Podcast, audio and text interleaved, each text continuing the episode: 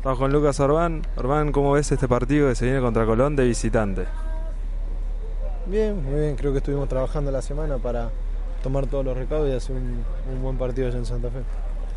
Con el tema de que aparte de no solo Colón, se viene Colón, Palmeiras, los viajes.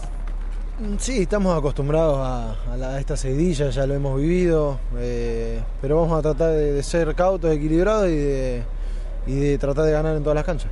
Te enteraste que ahora juegan el sábado a las 12 del mediodía con Rafaela.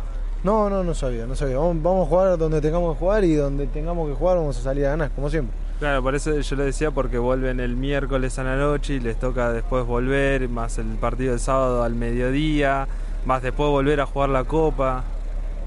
Estamos para esto, eh, para defender esta camiseta a muerte y es lo que vamos a hacer. Gracias.